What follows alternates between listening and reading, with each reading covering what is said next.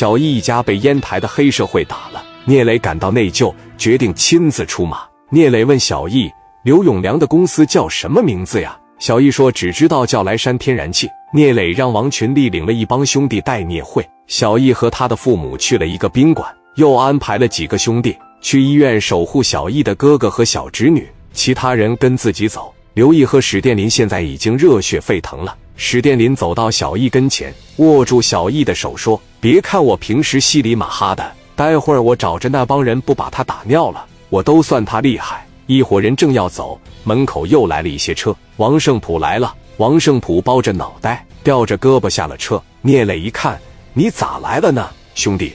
我打心眼里不希望你误会我。你看我被打成这样，我真尽力了。”王胜普说：“要不行，我给人家拿点赔偿都行啊。”聂磊一听，也意识到自己在电话里面可能态度不太好，说：“我是太着急了，你看我脾气上来了。”王胜普说：“理解。”哥都理解你，毕竟年轻，脾气一上来给我两句。当哥的被兄弟说两句，我能跟你一样的吗？这样吧，我这帮子兄弟跟你一块去行吗？别说能不能打过他们，最起码给你站个场。王胜普是一片好心，聂磊在电话中那样说他，那么损他，王胜普都没有急眼。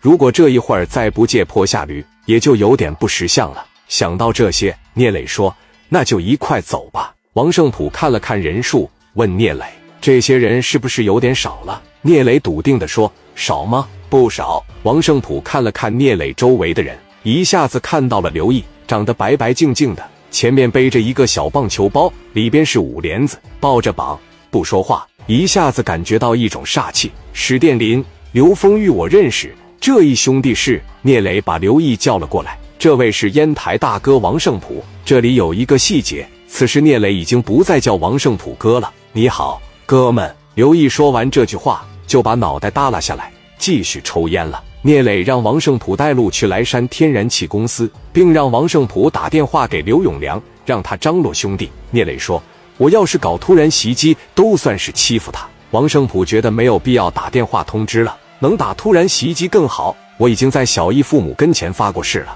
如果这个事我要不给他办成，我不姓聂，人家被欺负成啥样了，你也看到了。聂磊说：“你把电话给我，我来打电话，你在前面带路就得了。”王胜普带路，把电话号码告诉了聂磊。